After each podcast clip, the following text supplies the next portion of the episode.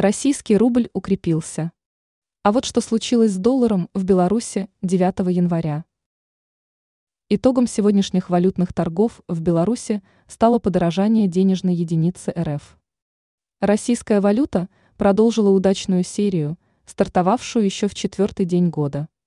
А вот доллар столкнулся с незначительной потерей, которая не позволила ему вернуться к росту в нашей стране. Информация о текущей валютной ситуации в Беларуси представлена на официальном сайте БВБ. Результаты торгов 9 января. Во второй день недели основные валюты показали такие результаты.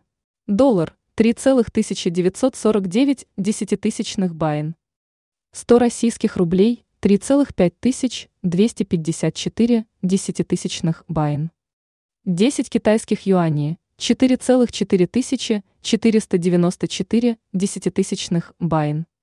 Курс евро не изменился. Номинал единой валюты ЕС по-прежнему равноценен 3 белорусским рублям 49,2 копейки. Изменение курсов валют. Во вторник доллар стал дешевле на 0,6 пункта, минус 0,2%. Для американца это поражение стало вторым подряд в Беларуси.